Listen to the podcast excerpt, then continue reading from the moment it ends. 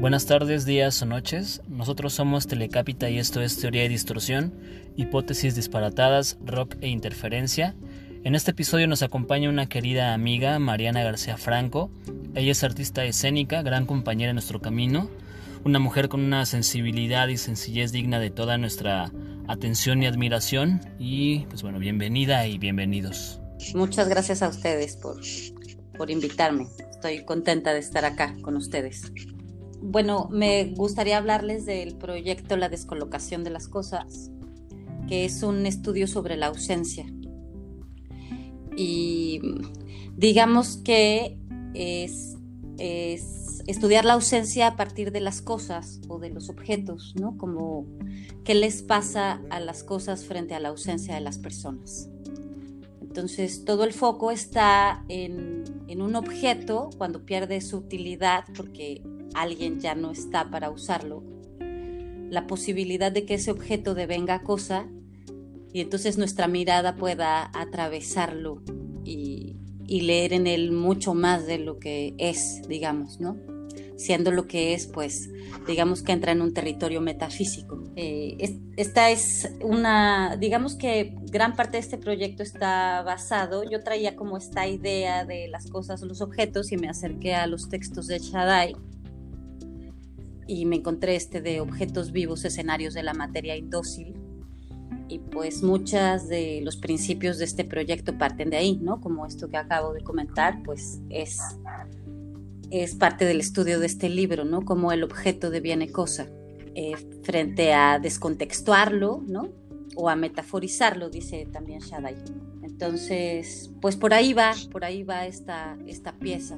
Fíjate, Mariana, que cuando leía tu texto, eh, un par de párrafos antes de que cierres, tienes una frase que a mí me llamó mucho la atención como en términos de pregunta vital actual y que además me resonaba en varios sentidos, que es la de cómo va a ser la vida ahora,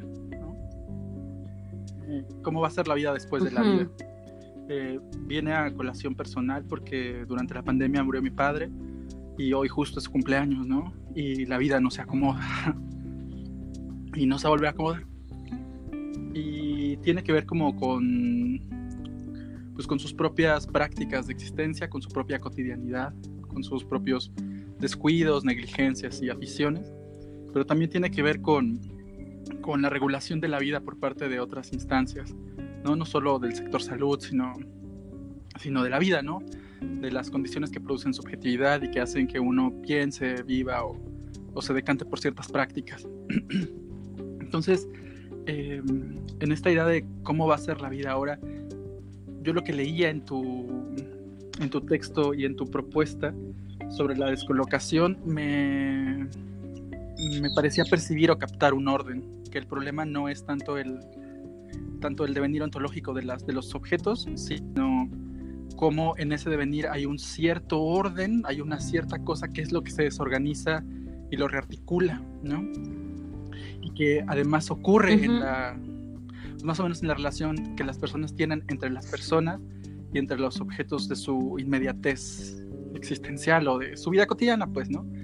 Y en mi vida personal, es decir, como, como una apuesta, ¿no? Como una lectura personal, eh, lo que entendía o lo que alcanzaba a ver es que no solo hay una especie como de ficción de que las cosas van a estar bien y van a volver a estar bien cuando nunca lo han estado del todo, y que quizás restituirse o lo que va a pasar con la vida ahora es aprender a vivir con, esa, con ese hoyo, ¿no?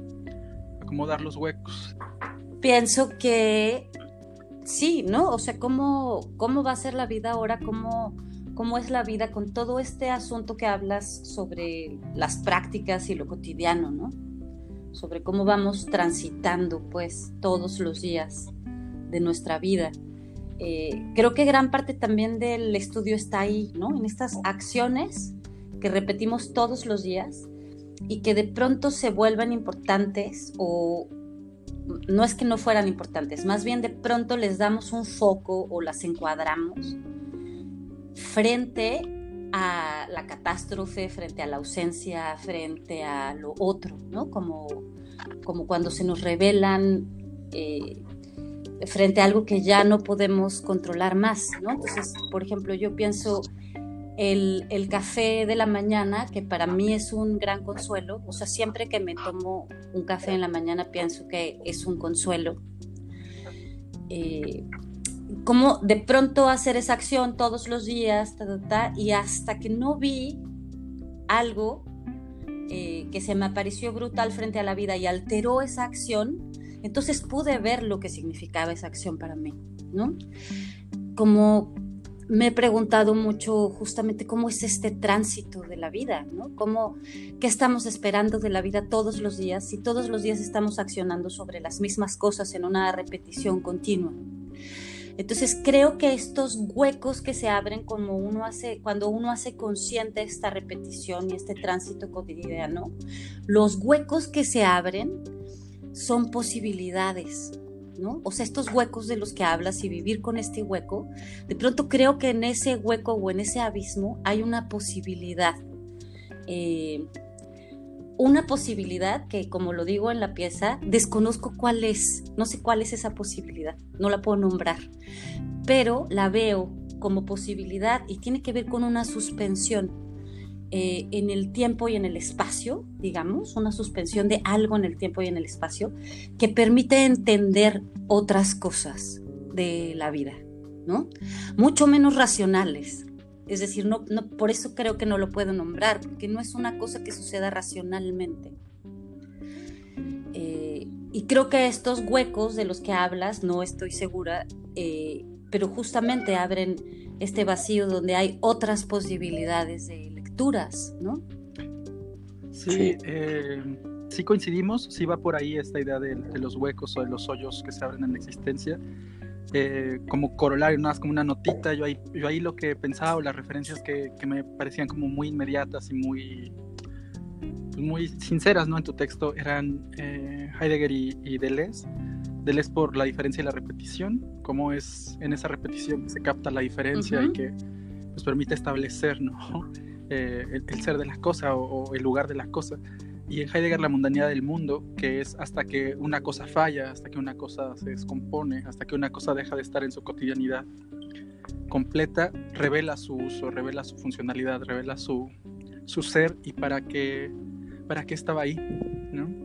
Y es entonces cuando la captas, cuando no está, cuando falla, cuando fracasa es cuando la captas y creo que esa posibilidad tiene que ver con ese captar y con ese fracaso en la medida en que, por ejemplo, la, muerte de mi padre, para, como en una casa muy personal, ha abierto posibilidad en términos de mi propia idea de paternidad, de qué significaría eventualmente ser padre, qué lugares este, articula en mi existencia esa función, ¿no?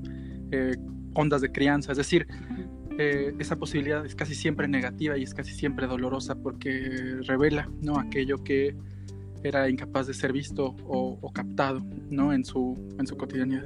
Yo pensaba justo en, eh, en el sueño y la vigilia, porque quizás la vigilia la organizamos en función a estos objetos consabidos que son una repetición de sí mismos, una iteración al infinito de su función y de su utilidad, tal cual.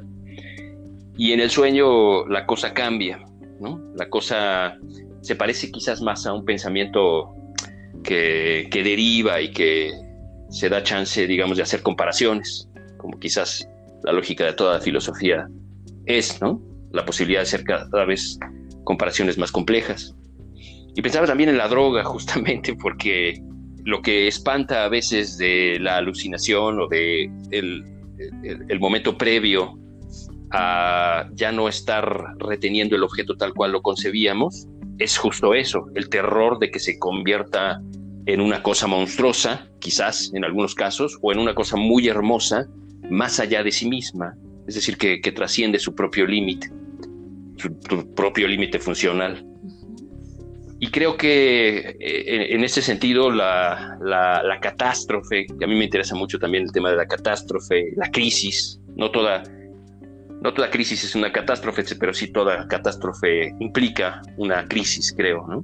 Y que en la crisis justamente también nos acercamos un poco a esa sensación de que el objeto ha perdido su, su condición. Pienso que la crisis también puede tener que ver con la muerte o la muerte de algo o de alguien, justamente por lo que Cuau hablaba hace un momento, porque redimensiona también las relaciones, las coloca, no sé si en un justo medio, más bien ahí no hay justicia, sino más bien las redimensiona, las recoloca.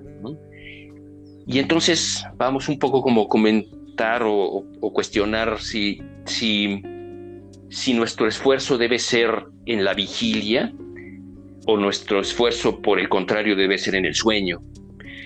¿O, cuál es esta, cómo ves tú, Mariana, esta relación entre vigilia y sueño?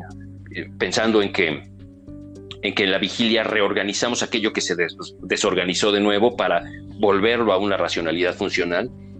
Y en el sueño sencillamente nos entregamos un poco a esa alucinación, a ese viaje, este, que puede ser infinito y que incluso para nuestra conciencia social, pues puede llegar a ser desesperante y hasta infernal. Claro, no, yo creo que me gusta un montón esta reflexión del sueño y la vigilia y esto de, las drogas, ¿no? Los psicotrópicos o, o, la propia medicina, digamos, ¿no? Donde estas medicinas ancestrales, donde se altera todo el estado de conciencia y entonces todo tiene otro valor, digamos.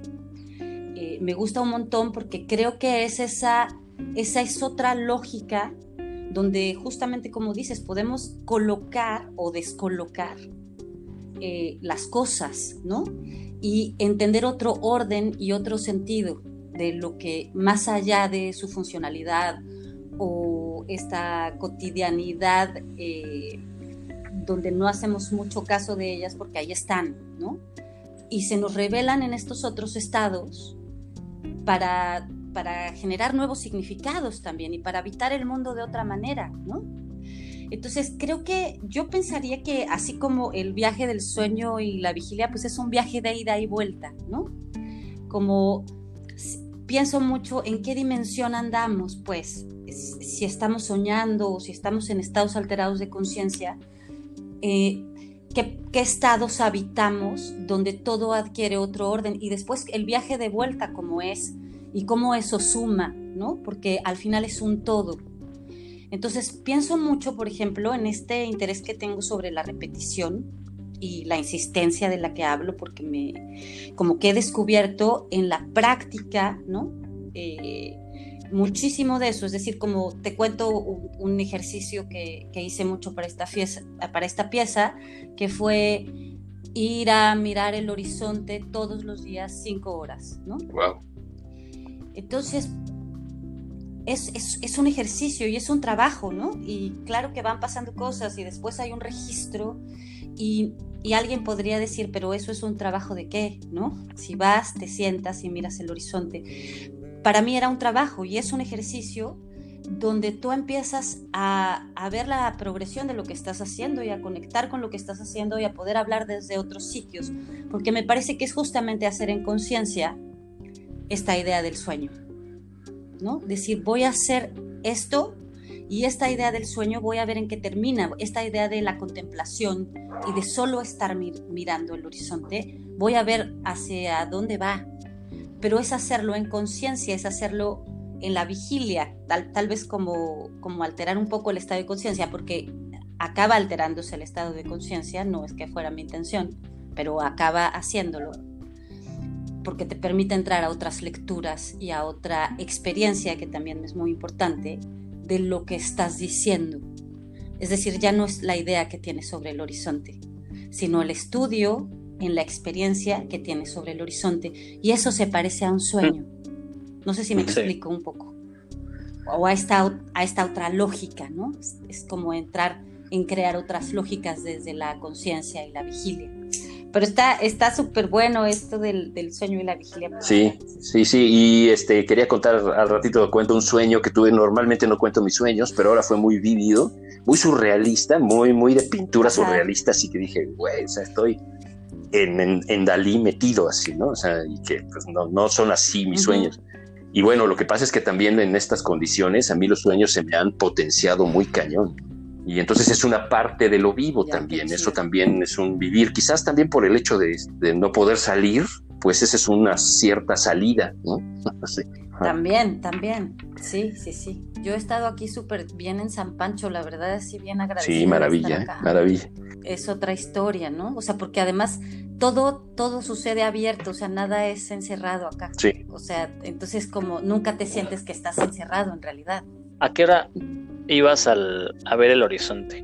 Mira, lo que pasa es que me mudé a una casa que era un espacio redondo, entonces tenía 360 grados de, de horizonte.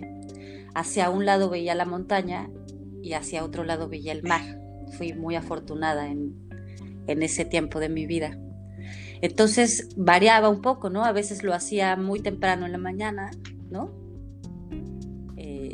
depende de las actividades que siguieran, pero a veces lograba hacerlo desde antes de la puesta de sol, digamos, desde antes de que saliera el sol, perdón. Y a veces y generalmente era ahí donde me sentaba más o menos de 5 a 8, de 5 a 9, 10 de la noche, depende cómo estuviera el tiempo o sea, como, como lo tenía a la mano, digamos, organizaba el trabajo de acuerdo a la vida cotidiana, ¿no?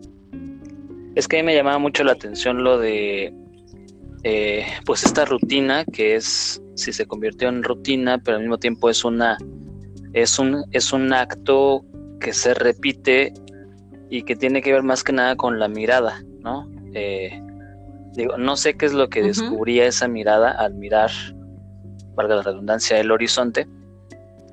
Pero no obstante, eh, así es como se van ejerciendo ciertas, desde ciertos oficios hasta ciertas manías, pero en, digamos que en el terreno de lo, del artificio eh, artístico, pues eso es la técnica, ¿no? O sea, y de algo saldrá de ahí, o sea, se refinan las cosas. A lo mejor cosas que podrían ser en el terreno de la productividad muy absurdas, ¿no? O sea, como pues, es un gasto de tiempo que no lleva a algo tangible, porque pues, si son cinco horas diarias, pues no sé, pues, no sé cuánto tiempo fue. Pues si al menos es una semana, pues ya es un, ya es un día entero, ¿no? Que se destina a eso. Como preceptiva y me, me llama mucho la atención. Y, y, no solo eso, sino la duración, porque entonces cinco horas quizás me suena a que, bueno, y uno que quizás ha estado en procesos largos, eh, no me refiero solo a mí, sino que a cualquiera que haya estado en procesos que requieran cierto tiempo, ya sea desde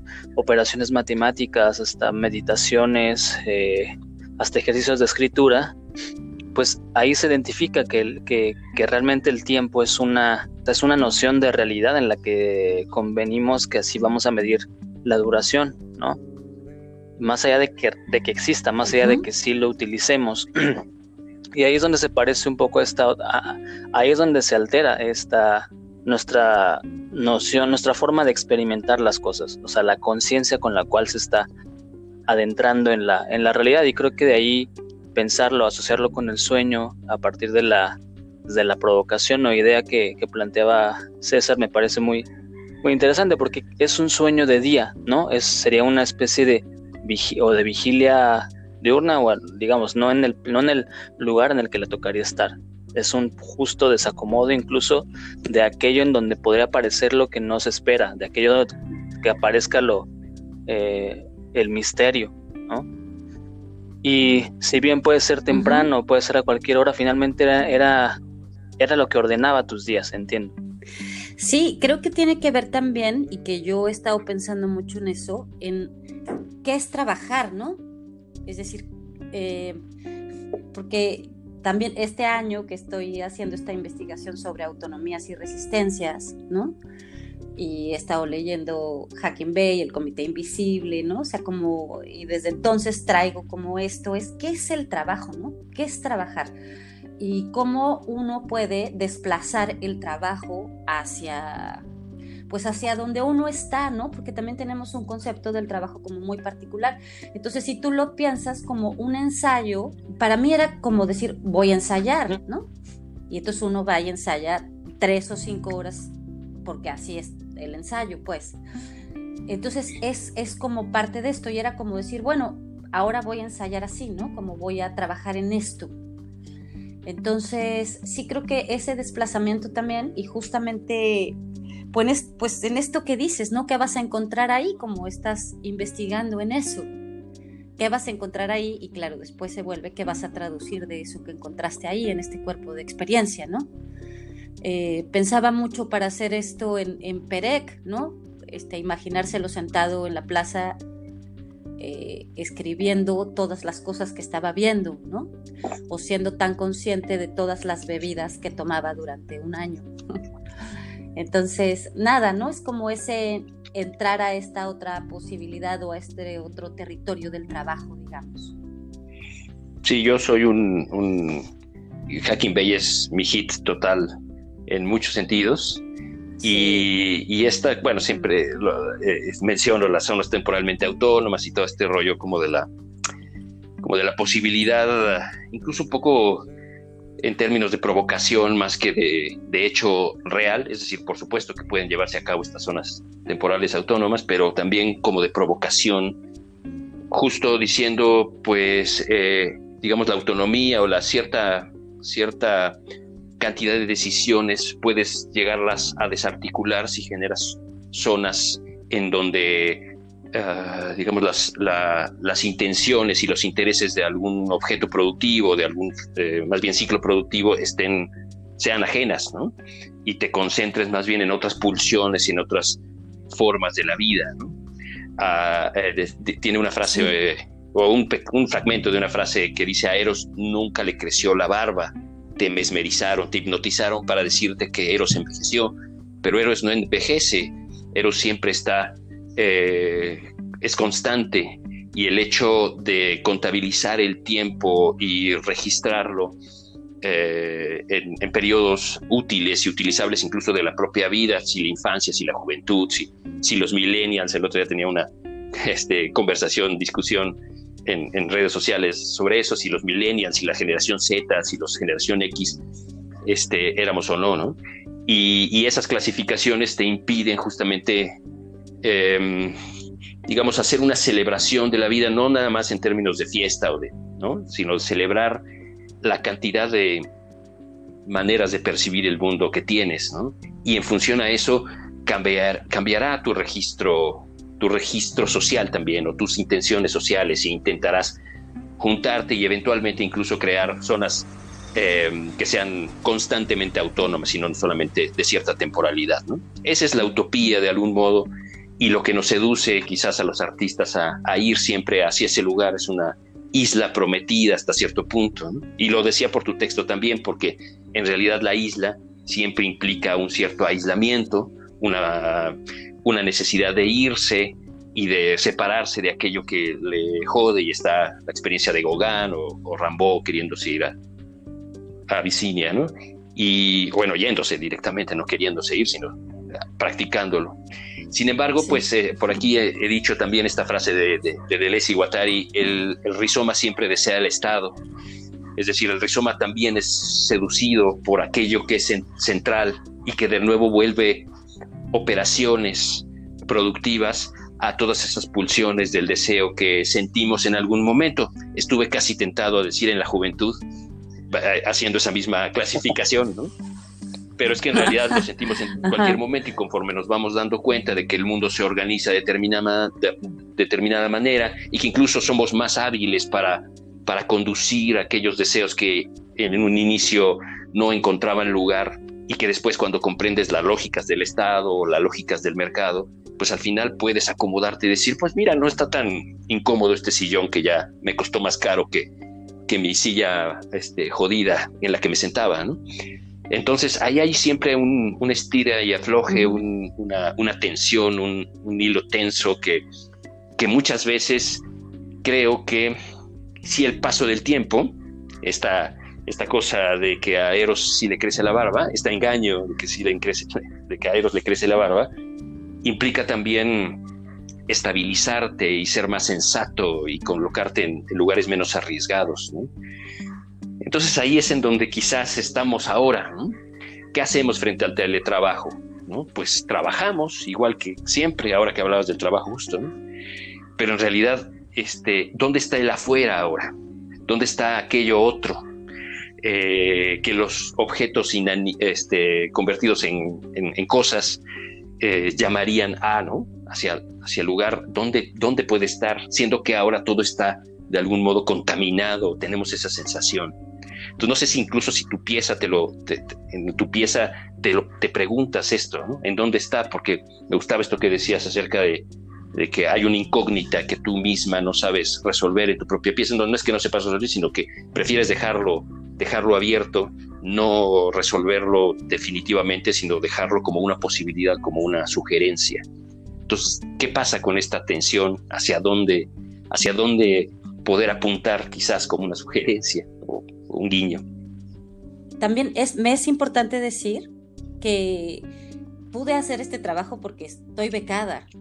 Eh, dentro de todo esto pude investigar, digamos, y dejar de pensar en producir como una producción de trabajo que tenemos entendida sistemáticamente, porque tenía este apoyo, este soporte, ¿no? Y por eso pude decir, pues ahora voy a trabajar así, porque la vida no me estaba implicando decir, güey, ve y levántate y haz esto y esto y esto otro, ¿no?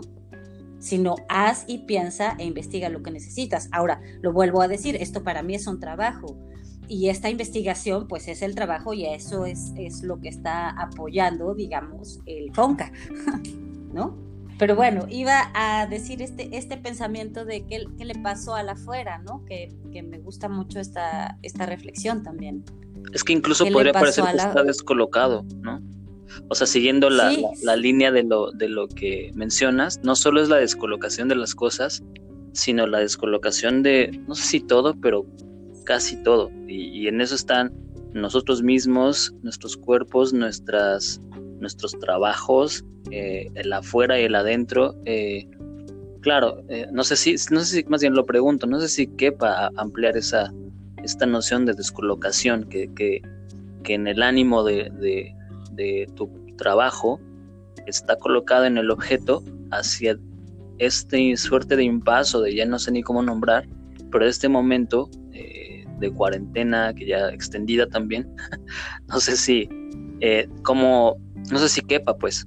Yo, yo creo que sí, ¿no? Y que es una reflexión que traemos todos. Yo pienso en lo que estamos haciendo y que efectivamente, pues sí, hay una descolocación y una descontextualización casi de todo lo que solíamos hacer o pensar incluso qué va a pasar con esta pieza o dónde va a estar montada o cómo lo estás pensando o cómo va a evolucionar también. Sí, eh, bueno, a partir de la pandemia, digamos, eh, un pensamiento que a mí me ha como obsesionado mucho es como, ahora sí que como rescatar las presencias, porque para mí es muy fundamental, ¿no? Es decir, más allá de todo lo que uno pueda trabajar en línea y hacer una función por Zoom que no es tan nada fácil. Y es decir, cómo rescatamos estos encuentros, la, junta, cómo nos juntamos, porque si no nos juntamos, ¿no? con nuestros cuerpos, me parece que, que podemos no sé, no es una de las cosas que a mí más me, más me obsesiona pensar en esta pandemia, como cada quien en su espacio, en su casa, y sí nos, y sí nos platicamos, y sí, pero no, no estamos ahí, ¿no? No estamos realmente, o sea, no, no podemos mirarnos, no podemos olernos, estar pulsando en el, en el mismo espacio. Entonces esta pieza se volvió yo en este intento de rescatar las presencias ahora frente a decir qué va a pasar con nosotros. Eh, dije yo voy a hacer esta pieza para cinco espectadores porque quiero rescatar esta relación efímera con el otro. Y eso es lo que está ocurriendo ahorita con esta pieza, ¿no? ¿Qué te dicen las, personas después de la, de la función de la pieza? O sea, ¿cómo, cómo es la convivencia, cómo se acercan. Ha sido una experiencia, o sea, cuando yo la pensé dije, bueno, pues a ver qué pasa, pero ha sido una experiencia muy, pues muy fuerte en muchos sentidos porque nadie puede estar escondido, ¿no? Es decir, somos siete personas sobre un espacio Y nadie puede, como tú vas al teatro o a cualquier evento escénico, digamos, ¿no? y pues si no te gusta puedes como hacer lo que quieras. Y aquí es que es muy transparente, ¿no? En una función me pasó pensar, híjole, creo que estas personas no me quieren escuchar, ¿qué haré? ¿No? ¿Qué haré? Porque es que no, no estamos como... Eh, tendré que parar, ¿no? Porque siento que pues como cuando estás platicando con alguien y parece que no te está haciendo caso, pues a lo mejor paras, ¿no? Entonces ha sido como cuestionarse un montón de cosas de estas relaciones, pero que me parece muy interesante porque al final estamos todos ahí, o sea, las seis personas que estamos, estamos ahí, estamos en eso, ¿no? Con, lo que nos pase, digamos, a ellos, a mí. Eh, y generalmente cuando acaba una función, Cuau, lo que pasa es que las personas empiezan a hablar, o sea, empiezan a decir, ay, a mí me pasó cuando vi esta parte, o yo pensé, o a mí me ha pasado en este tiempo, ¿no? O sea, como si nos hubiéramos juntado un poco a charlar, solo que yo hable la primera parte mucho. Y después la gente empieza a contar sus cosas también, ¿no? Y respecto a eso, ¿has visto que piezas también que se están generando en estas mismas condiciones pasan por lo mismo? Es decir, ¿cómo has visto también el desarrollo de, esta, de, este, de, esta, este nuevo teatro? No sé cómo llamarlo, de esta nueva manera de experimentar el teatro que es muy, muy particular, ¿no? Sí, no, no lo he visto. Sé que han dado así algunas funciones para pocos espectadores en, en la Ciudad de México, pero no, no he podido ir yo, ¿no? No he podido ir, no he podido estar, entonces no sé exactamente cómo esté ocurriendo. También esta es una pieza muy, quiere ser una reunión, ¿no? Quiere, ser una reunión, es decir, desde que se pensó antes de la pandemia quería ser una reunión, ¿no? Hay como una especie de sala, no hay un foro, digamos. Sí, porque yo me imagino que ahora la discusión quizás del próximo año, no solo en el teatro, sino en muchas expresiones culturales y artísticas, este, pues va a ser cómo adaptarse a estas, a este, a este rollo, ¿no? en el que estamos metidos. Entonces, creo que los congresos y todo está, los simposios, está girando todo alrededor de este tema. Ante lo que no podemos hacer en este momento, eh, es decir, como si lo pienso de manera personal, yo ya llevo un rato trabajando como fuera del espacio teatral, ¿no? Del teatro, digamos. Entonces, como aquí la he presentado en, en, varios lados, la descolocación, sobre todo en espacios abiertos, que también me parece importante de estos tiempos, ¿no? Como decir, pues vamos a un espacio abierto, no nos encerremos todos juntos, sino vamos a un espacio abierto. Pero sí me parece muy importante pensar si ya, si ya, no, si ya estamos desplazados por esta circunstancia de cómo eran las cosas, ¿qué, ¿qué tenemos que pensar ahora para movernos de ahí a partir de acá no solo como, bueno, por la circunstancia voy a dar una función en un Zoom. Sí, está bien, pero ¿cómo hacemos, no? ¿Eso es lo que quieres o, o qué quieres ahora que estás en esta circunstancia? ¿No? Y desde eso que quieres, piensas y puedes conectar, ¿cómo, cómo nos vamos a mover, ¿no? Como pensar un poco en, en las escuelas. Eh, aquí mi hijo va a una escuela eh, que es al aire libre casi. Entonces, son 10 niños en su salón entonces digamos que si uno piensa en, las escuelas en una ciudad, o ¿no? con estos salones cerrados y el recreo y tantos niños, y si uno piensa que están en medio de la selva en este espacio, pues es una posibilidad de seguir teniendo escuela, ¿no? Y que tal vez si desplazamos nuestro concepto y nuestro pensamiento sobre lo que es una escuela, pues podríamos encontrar muchas otras maneras de articular y que tal vez está chido, ¿no? Que tal vez también llegó el momento de repensar cómo hacemos las cosas todas.